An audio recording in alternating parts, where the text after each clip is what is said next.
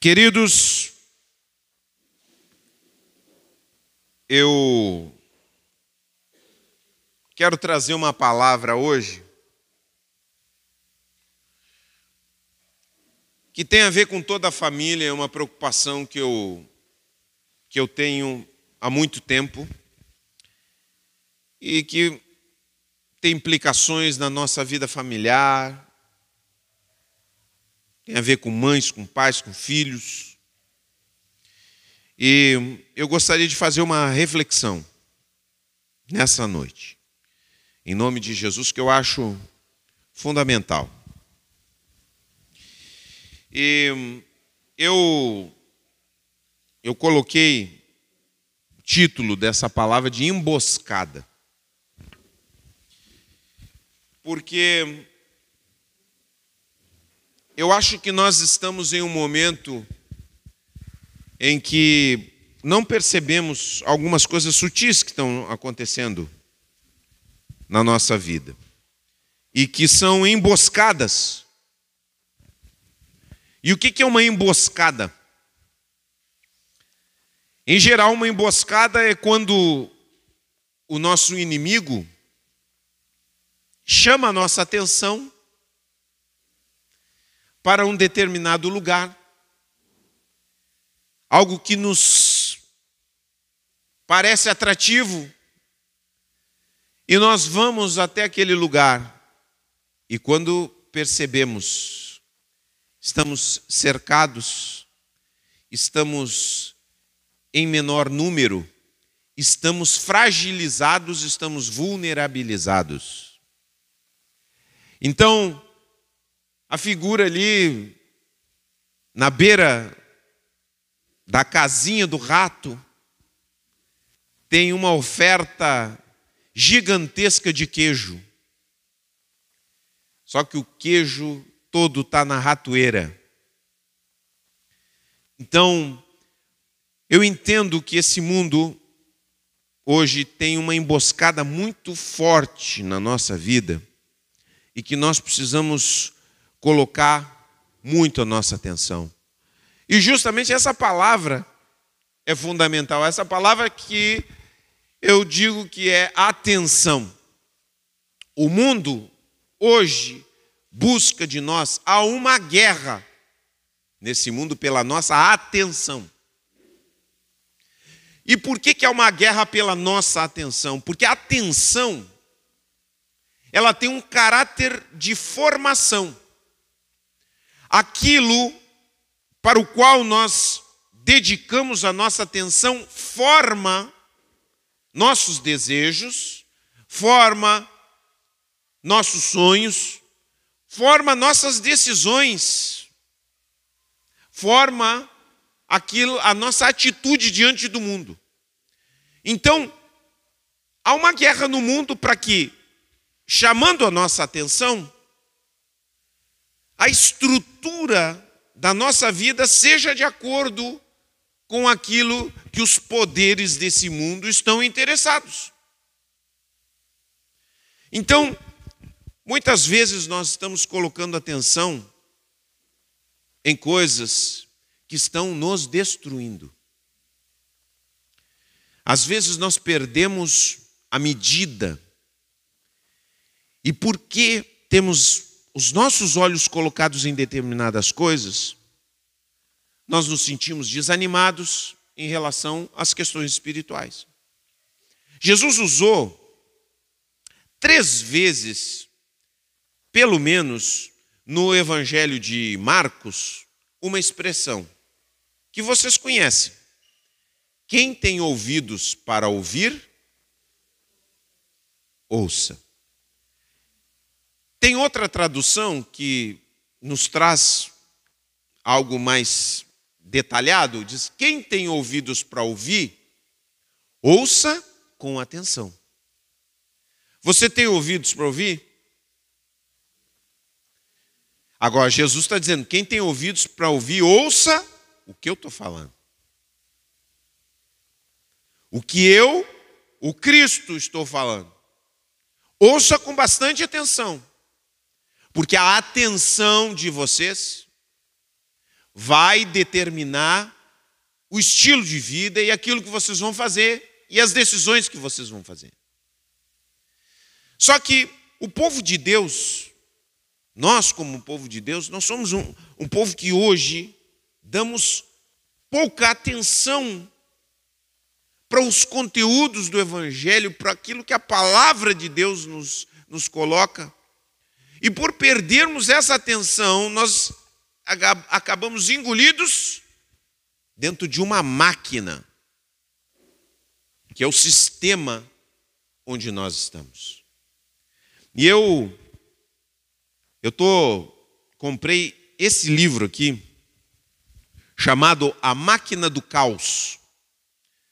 É um livrinho grossinho, né?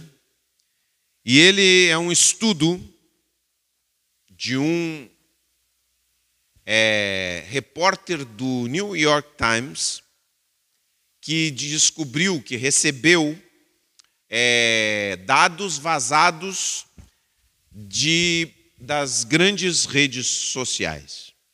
Como as redes sociais reprogramaram nossa mente e nosso mundo. A máquina do caos. Eu pergunto aqui dentro da igreja quem é que não tem nenhuma rede social. Você não tem Instagram, presta atenção, não pode ter nada. Quem é que não tem nada? Você não mexe com Facebook, você não mexe com Twitter, você não mexe com outra rede aí, vamos pensar? WhatsApp também, porque é uma rede, tem os grupinhos de WhatsApp, as tias do WhatsApp, os tios do WhatsApp, lugar de fake news, maravilhoso. Senta naqueles grupinhos assim, fica se dando pilha nas coisas. Hã?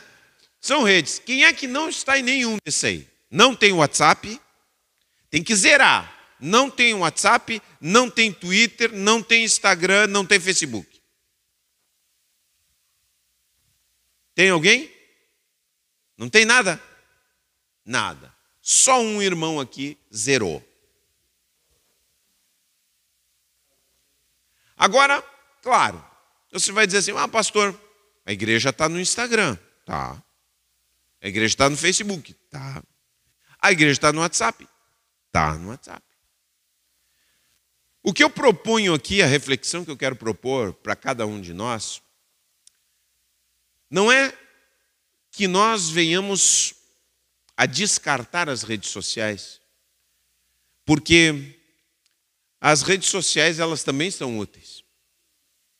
Agora, nós precisamos, cada um de nós que tem WhatsApp, que tem é, Telegram, que tem Twitter e todas essas redes que nós falamos aí, nós precisamos ter um cuidado muito grande sobre como nós vamos navegar nesses instrumentos de poder. Porque, não sei quantos de vocês já usaram enxada. Quantos de vocês já usaram enxada na sua vida? É. Algumas pessoas. Vocês sabem que uma, um dos primeiros instrumentos de tecnologia da história é enxada, né? Sabiam, né? Sabia disso ou não? Que a, a, foi é o primeiro artefato de tecnologia, um dos primeiros artefatos de tecnologia da história do ser humano é enxada. Não sabia disso. É tecnologia enxada. Primitiva, mas é. E o que, que faz quando você usa a enxada? O que, que acontece com a sua mão quando você usa muito enxada? Um calo. que mais? Hein? Hã? Fica a mão. Que mais? Que acontece? Bolha. Que mais que acontece quando usa enxada? Dor nas costas. E coluna.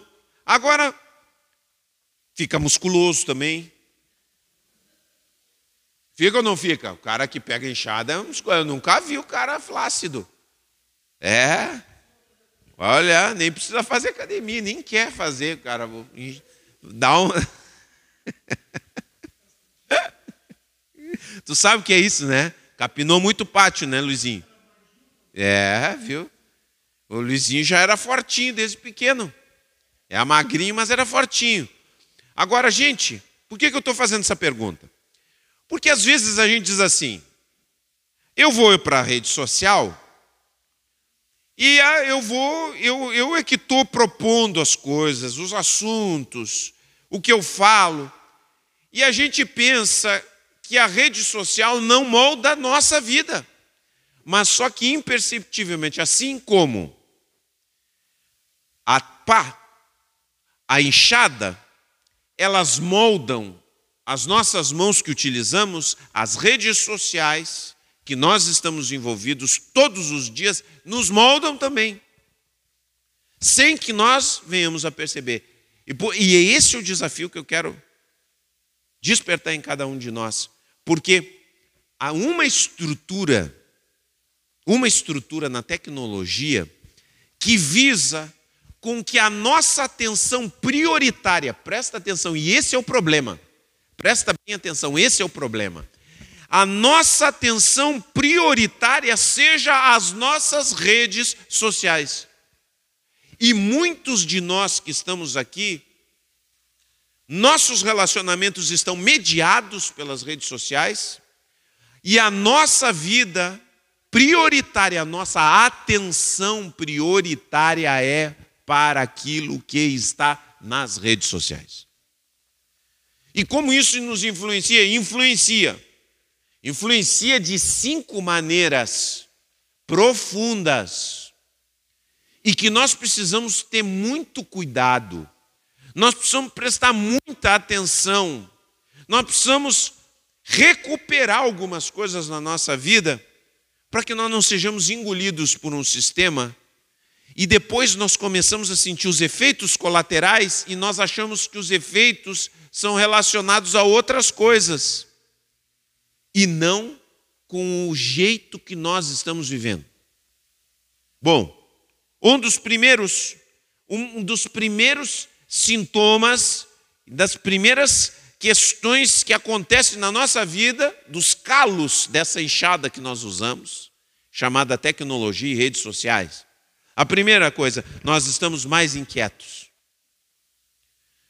Você larga o celular eu tenho certeza, acaba o culto aqui. Quem é que está com o celular na mão aí ligado? Ninguém? Glória a Deus. Tá? Mas a primeira coisa, o que, que acontece com as pessoas depois que saem do culto? A primeira coisa que elas vão fazer: tirar do bolso o seu celular. Porque é como se tivesse uma sensação de dever, eu preciso ver o celular. Qual é a primeira coisa que nós fazemos quando acordamos? Vou olhar o que, que tem no celular. Porque isso se tornou tão natural que nós não achamos estranho. Não seria a primeira coisa para nós fazermos, discípulos de Jesus, buscar ouvir a voz de Deus? Mas nós sentimos que temos um dever. É quase algo invisível, um mandamento invisível dentro do nosso coração para ver como isso marcou dentro de nós. Isso não é só com você, é comigo, é com todo mundo. Olharás o teu celular antes de qualquer coisa. Se levanta, tim. É sério isso. Jesus disse assim: quem tem ouvidos para ouvir, ouça. Ou seja, presta atenção em mim. Mas, quem roubou isso? Quem está roubando a cena? Roubou a cena é a rede. Quem me mandou mensagem? E aí a gente tem várias desculpas. Eu, não, eu não sei o que está acontecendo é, com meu filho, com a minha filha. E se acontece alguma coisa? Eu preciso saber. E o trabalho, propostas de trabalho, tem várias desculpas. Mas o fato é que nós já vivemos de outra forma. Só que hoje nós vivemos numa inquietude. Você olha, senta para conversar com os amigos. Senta para conversar com os amigos. Estamos inquietos. Coloca celular lá em cima da mesa. Quantos conversam com os amigos com o celular em cima da mesa? Hein? Deu, a, a conversa ficou aborrecida, qualquer coisa aconteceu, olhar. Sabe o que é isso, gente? Se chama dopamina. Nós temos, cada vez que nós olhamos alguma coisa nova, porque tudo que é novo desperta uma sensação de prazer em nós. Então, isso causa um vício. Então, nós ficamos inquietos, nós vamos lá, pim, porque aquilo nos dá uma descarga de prazer. Então, qualquer tédio que nós temos, nós vamos lá, dá aquela descarga, ufa. Aí nós largamos de novo, se largamos. Então, vejam só o caráter formativo, estamos mais inquietos. Imagina se chegando num colégio e tirando o celular de todos os adolescentes. É capaz de você ter bebês chorões atirados no chão, assim. Ah, ah. Porque estamos mais inquietos por causa do celular. Essa é a primeira coisa. A segunda, nós estamos mais superficiais.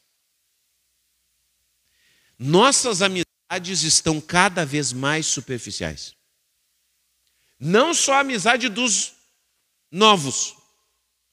Os amigos dos novos estão mudando a cada um ano, a cada seis meses. Se reúnem em grupinhos de WhatsApp, se encontram de vez em quando, mas são amizades e relacionamentos sem raiz. Não tem raiz. Porque amizade de WhatsApp não tem raiz. É muito fugaz, é muito superficial. Qualquer coisa mexe com essa amizade. Porque a natureza da rede social é a superficialidade. É a aparência.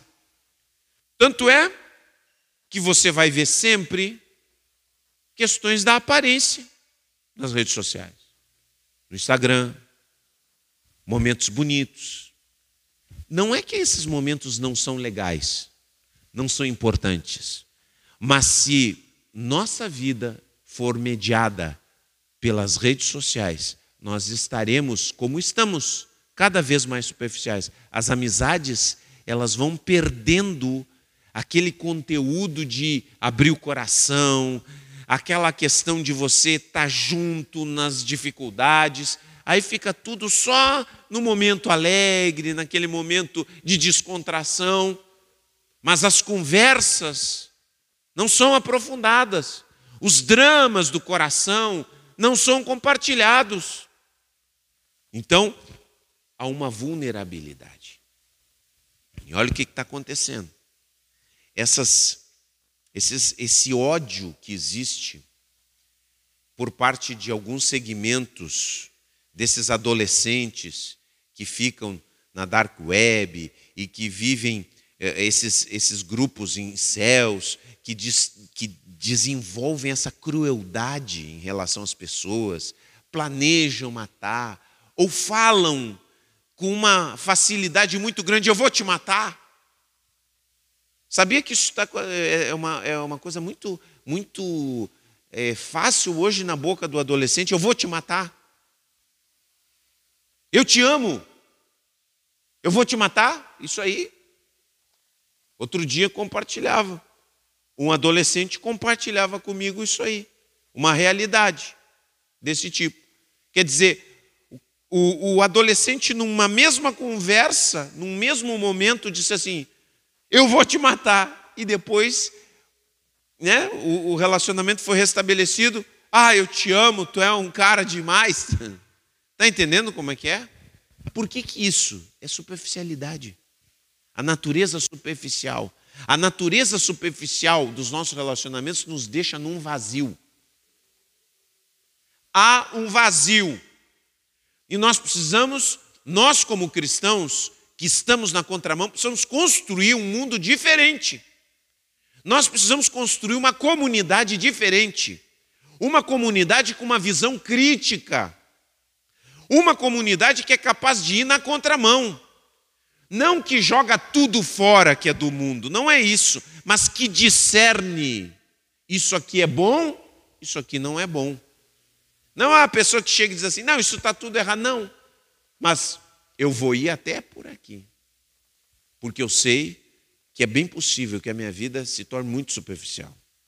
Uma outra coisa que acontece quando nós vivemos profundamente imiscuídos na rede social, nós estamos manipulados. Antigamente, quem queria nos vender procurava descobrir é, é, os nossos desejos né? e procurava satisfazer os nossos desejos. Hoje a rede social ela descobre os nossos desejos e fabrica os nossos desejos. Você chega, os algoritmos, que são os sistemas que funcionam por detrás de Instagram, de Facebook, de WhatsApp, eles conhecem você melhor do que você mesmo. Eu fico surpreso, eu fico cada vez mais surpreso da inteligência desses algoritmos, porque tem coisas que eu só estou pensando. Eu nunca escrevi na internet. E os algoritmos me apresentam quando eu vou ver o YouTube. Outra vez eu estava pensando em comprar umas vitaminas para mim. Olha só, gente. Eu estava pensando.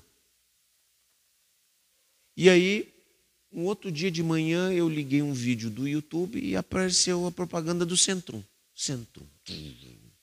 Vitamina, não sei o que. Eu digo, ah, meu Deus do céu. Outro dia, que, qual era o problema que eu estava tendo? Não me lembro exatamente qual era o problema físico, tá? E já também nunca tinha colocado nada. Apareceu uma propaganda exatamente de uma pergunta que eu estava me fazendo fazia muito tempo. Quer dizer, tua idade sabe, os teus problemas de saúde pela tua idade se imagina, joga e joga com uma série de questões e vai fabricando em nós desejos. Eu pergunto para vocês, não me respondam, se nos últimos anos vocês não se tornaram mais consumistas. Vocês não estão comprando mais, não estão tendo mais desejo de adquirir coisas do que antes. Porque se você usa as redes sociais com uma certa frequência, seus desejos e as suas vontades já foram mapeadas e a todo momento está sendo oferecido para você aquilo que você pensa que você quer. Mas na verdade, foi fabricado para você querer aquilo. Porque seus desejos, o seu jeito de ser já foi mapeado. Gente, as grandes empresas de tecnologia sabem tudo sobre nós mais do que nós mesmos, da nossa família. Cruzam dados. Os dados que os nossos, que os nossos filhos pesquisam, que a nossa esposa pesquisa, tudo isso vai sendo cruzado e sendo apresentado para nós. Olha, talvez, talvez por aquilo que a sua esposa pesquisou, está vindo uma proposta para você. E aquilo que você pesquisou, vai uma proposta para ela. Ah, talvez ela esteja precisando disso, por aquilo que ele pesquisou. Talvez ela esteja precisando disso, por, né? Ela, ele está precisando. Por... Esses dados são todos cruzados. Nós estamos manipulados, mais manipulados do que a gente imagina. Você não tem ideia, eu tenho comentado isso, o Facebook, a partir de 2018, isso aí é uma coisa que foi denunciada o Mark Zuckerberg teve que ir no, no, no Congresso Nacional dos Estados Unidos para prestar contas. Países, todos os países viveram o que nós vivemos com Bolsonaro e Lula. O fenômeno Bolsonaro e Lula se repetiu em inúmeros países. e a responsabilidade direta por criar essas inimizades é, fortíssimas que aconteceram é responsabilidade das redes sociais, WhatsApp, porque é do propósito deles que assim seja, porque isso gera engajamento. E engajamento significa manipulação. Quanto mais engajado você está, mais manipulado você é para o lado que você quiser. Então nós temos que ter, entender aonde nós estamos navegando. Nós precisamos dar um passo para trás. Nós precisamos mais do que nunca ouvir a palavra de Jesus. Quem tem ouvidos para ouvir, ouça, mas ouvir o Evangelho. Nós precisamos levar isso e ver até que ponto quem é que está influenciando mais a minha família? A palavra de Deus ou as redes sociais? Quem é que está mediando isso? Quem é que está determinando minhas relações? É realmente uma escolha minha ou eu estou me deixando levar? Eu digo, se você brigou por política, com sua família, você fez inimizades com a sua família, você foi manipulado. E bem manipulado. Sintoma direto. Então nós temos que abrir o nosso olho. Abrir muito o nosso olho a respeito disso. Quarto lugar, gente. Uma outra característica da, daquilo que, que nós estamos vendo de quem anda no meio das redes sociais é que as, as pessoas estão perdendo o rumo, estão perdendo a atitude, perdendo a capacidade de propor coisas novas na sua vida. Por quê? Nós estamos recebendo tantos estímulos, tantos estímulos, faz isso, faz aquilo, olha isso aqui, vê isso aqui, olha essa possibilidade que nós estamos absolutamente indecisos a respeito da nossa vida. O que, que eu posso fazer? Por quê? Porque nós são tantas as possibilidades que se abrem para nós que nós queremos a sensação em qualquer ser humano é dizer assim: eu quero abraçar tudo, eu quero pegar tudo, eu quero absorver tudo. Só que isso é impossível. Ninguém pode absorver tudo. Nós precisamos entender e descobrir o nosso caminho nesse mundo, que Deus tem para nós. E como é que nós fazemos isso, gente? Nós fazemos orando, refletindo, mas você não reflete, porque tem uma notificação chegando. Quando você está mergulhando assim, ó, você está nadando e está mergulhando para dar uma refletida sobre a sua vida, assim, tá, tá, tá, tá. Plim! Você olha para o celular, o celular olha para você. Você não olha. Você vai de novo. Você vai, não, resistir. Eu resisti. Você fica orgulhoso que você disse não uma vez. Mas aí o celular viu que você ignorou. Ele vai blim, blim. São duas notificações. Então, pode, deve ser algo muito importante você não mergulhe. Aí você vai lá na notificação. E a notificação tem um link pim, que te leva para outro lugar. E nesse outro lugar tem um outro link. Pim, e você nem se lembra mais porque que você está ali. Nem se lembra mais. Você está sem rumo. Você passa uma quantidade imensa de tempo sem ir para lugar nenhum. Aí daqui a pouco você vai nos rios. Eu vou ver só mais um. E lá se foi o trabalho. E lá se foi o tempo que você disse assim: Eu vou aprender uma coisa nova. Não aprendeu nada. Mandou 500 mil vídeos para 500 mil pessoas. Não foi a lugar nenhum. Estamos cada vez mais mergulhados e cada vez mais sem rumo sem ter rumo. Isso é a maneira como a, a, a, a tecnologia e as redes sociais nos moldam a todos nós. Ninguém está fora disso. É preciso nós entendermos isso. E por último, das características, né, para resumir tudo, nós estamos mais infelizes. Estamos mais infelizes. Porque nós olhamos a vida dos outros e achamos que está faltando alguma coisa para nós. Está faltando uma viagem para mim. Está faltando um diploma. Olha, eu gosto do Twitter. Depois que eu, eu, eu entrei no Twitter, eu, eu me acho tão burro. Mas todo mundo sabe tudo.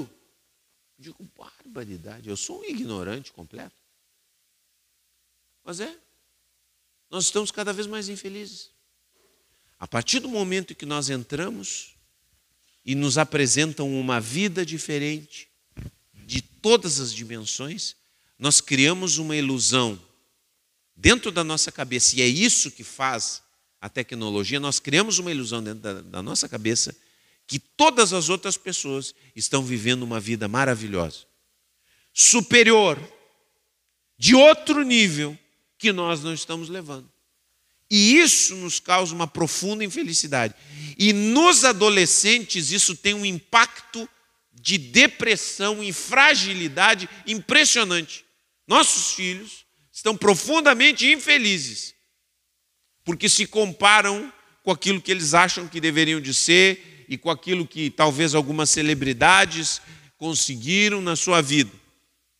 Porque são bombardeados a todo momento com essas informações.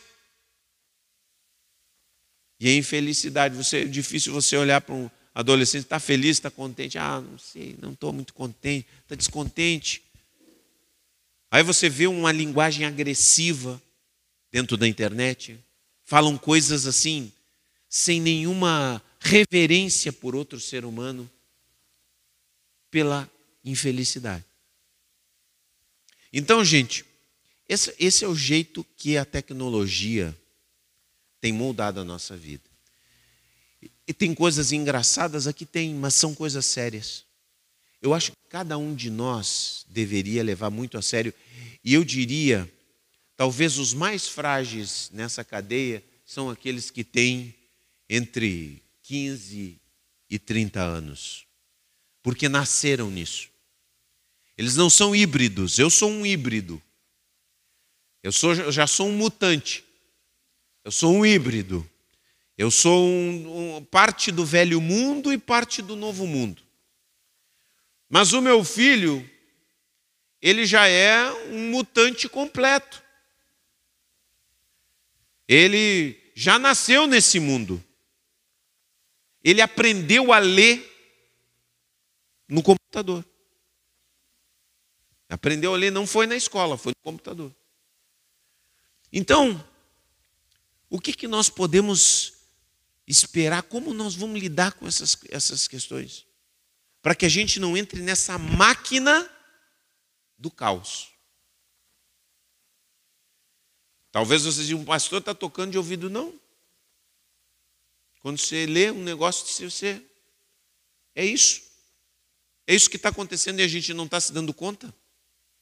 A gente está entrando num sistema muito sutil. Agora, eu não quero entrar nessa de, desses pregadores, é tudo do diabo. Não é tudo do diabo. Não é isso. Nós precisamos navegar com sabedoria. Nós precisamos botar freios. Nós precisamos voltar e escolher aonde vamos colocar nossa atenção.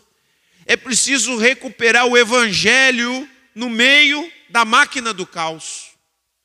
É preciso ouvir a voz de Jesus no meio da máquina do caos. É preciso colocar nossa atenção e dizer: Senhor, eu quero te ouvir no meio de tudo isso. Até que ponto? São perguntas que eu faço para mim mesmo e nós, como igreja, fazemos. Até que ponto nós devemos usar a tecnologia para divulgar o Evangelho? Até que ponto? Até que ponto devemos transmitir os cultos? Quando nós terminamos a pandemia, muitos irmãos não vinham na igreja porque queriam continuar assistindo o culto em casa. Será que deveríamos continuar transmitindo os cultos? Foi a pergunta que fizemos com a liderança. Será que devemos continuar? Ah, mas nós estamos alcançando. É, mas decidimos não transmitir mais os cultos. Porque a vida cristã se vive em comunidade. Não existe vida cristã individualista. Isso é um conceito equivocado. É uma grande heresia. Aceitável hoje, porque é confortável. Mas Jesus nos chama para vivermos como corpo. É no corpo de Cristo, sendo incomodado com o irmão chato, com o irmão mais novo, com aquele que tem mais maturidade, que nós vamos aprendendo, que nós vamos crescendo, que nós vamos avançando. Entendeu? Até que ponto nós precisamos fazer essa, essas perguntas? E algumas coisas nós precisamos tomar, algumas atitudes. E eu proponho para nós aqui quatro atitudes que talvez possamos ampliar. Mas para começar, para começar um pouco, para desligar a máquina do caos. Estão dispostos, meus irmãos? Sim? Bom. Primeira coisa bem simples, gente. Desligar o celular quando estiver conversando com as pessoas. Não olhar para o celular quando estamos conversando com as pessoas. Vou fazer isso hoje. Hoje você não vai olhar para o seu celular quando terminar o culto. Amém? Você vai conversar com o seu irmão primeiro. Ouve ele. Sente o drama dele ou a alegria dele. Sente. É importante. Volta para o mundo. Quando você estiver em casa, reunião de família, será que não dá para desligar o celular? A máquina do caos? A gente viciado. A conversa está chata, às vezes fica chata, às vezes. Normal. Aí você vai lá de novo. Às vezes está vendo uma bobagem. A gente vai fugindo, vai fugindo. Daqui a pouco. Daqui a pouco nossos relacionamentos são superficiais. Nós não sabemos mais do nosso filho, não sabemos mais do nosso genro, não sabemos mais da nossa esposa. Porque a nossa vida não desliga. Segundo, desative as notificações quando não for horário de trabalho.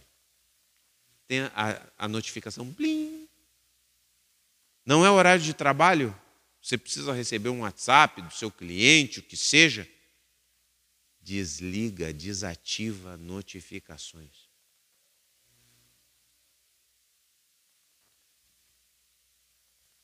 Terceiro, não durma com o celular do lado.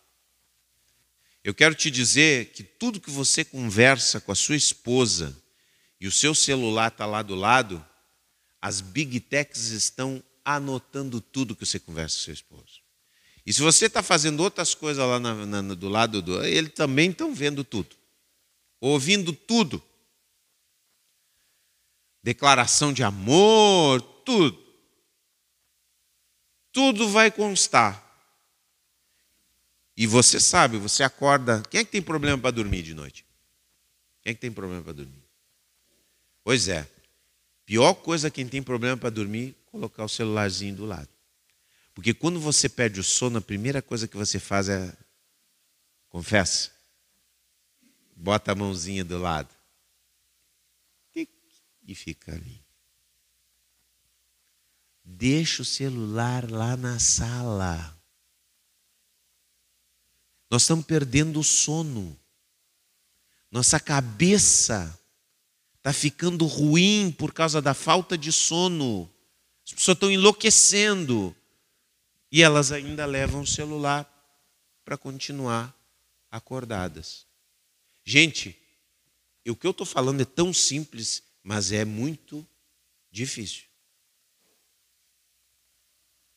É preciso muita graça de Deus, porque essa máquina, ela vai nos atropelando, nos engolindo, nos destruindo, e a gente não vê.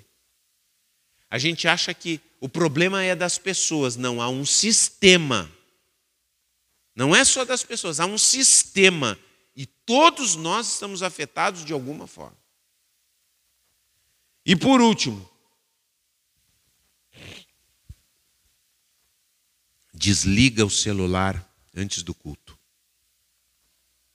A não ser aqueles que estão trabalhando aqui, fazendo os stories e tudo, não quero ver nenhum irmão aqui com celularzinho. Se possível, não traga o seu celular para a igreja. Faça o favor. Porque eu conheço a malandragem. Você diz, não, mas olha, pastor, eu estou lendo a Bíblia. Compre uma Bíblia para você. É bem baratinho. 50 pilas você compra uma Bíblia. Compra a Bíblia física. E vou dar uma boa notícia para você. Pesquisas confirmam que você grava mais lendo um livro físico do que lendo um livro eletrônico. Sabia disso? Sabia dessa, dessa novidade? Então eu te conto. Então, livro físico, didaticamente, de forma a você memorizar aquilo que você está vendo, a você captar, é muito melhor do que qualquer coisa eletrônica. Então, faça o seguinte: traga a sua Bíblia para a igreja. Não é nada do cara velho. Isso é coisa de velho, não tem nada de velho. Isso é estudo. Você, eu quero ver, vai pesquisar. Vai pesquisar lá para ver se o pastor está falando mentira. Tá? Então, vamos desligar o celular, vamos criar uma cultura dentro da igreja de respeito. Vamos criar uma cultura de contramão. Vamos criar uma cultura que coloca atenção para Deus no meio do caos. Quem tem ouvidos para ouvir, ouça com atenção. A voz de Jesus continua ressoando para nós. Enquanto ficamos aí desatinados com os estímulos que recebemos, Jesus fala ao nosso coração. Quem tem ouvidos, para ouvir, ouça com atenção. Ouça com atenção, meu irmão. Você tem problemas na sua família, ouça com atenção o Evangelho. Você tem dificuldades no seu trabalho, ouça com atenção o Evangelho. Sua vida espiritual é insensível, você não consegue adorar, você não tem vontade de, ir, de vir para a igreja, ouça com atenção. Por isso que hoje em dia vir ao templo, vir à igreja é uma atitude fundamental. Porque nós colocamos a nossa atenção. As pessoas hoje em dia acham que ah, é, ah, faltar a igreja é uma bobagem. Não é uma bobagem. Porque você não, você, você está tão sugado, está tão absorvido por outras coisas que vir à igreja é fundamental. É como a sua academia que você faz para cuidar do seu corpo. É fundamental você ser uma pessoa que participa, que coloca, que ouve, porque isso, a máquina do caos está nos engolindo. E nós precisamos guardar o nosso coração para podermos trafegar com sabedoria do Evangelho esse poder imenso que nos circunda todos os dias. E eu quero desafiar você a viver diferente, em nome de Jesus. Amém? Vamos nos colocar de pé.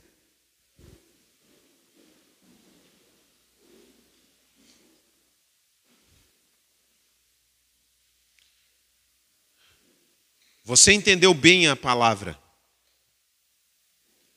O pastor não está falando para você não usar a rede social. Isso é impossível hoje em dia. Você precisa para trabalhar, mas nós precisamos colocar um limite. Nós é que temos que mandar nela, não ela que tem que mandar em nós. Ultimamente, ela tem mandado em nós. Nós temos que reconhecer. Amém? Temos que ser sinceros. A não ser o irmão Carlos Alberto, que não tem nada. Aí nele não manda. Mas nós, os outros, que temos, somos em grande parte ordenados, mandados e construídos por esse sistema. Então nós temos que começar pelo poder de Jesus, dizer: não, agora quem manda em ti sou eu. Amém? Que depois ficam, eu sou livre, eu sou livre. Livre nada, manipulado. Eu faço o que eu quero, mentira, governam a tua cabeça. Então, livre mesmo é quem ouve a palavra de Jesus.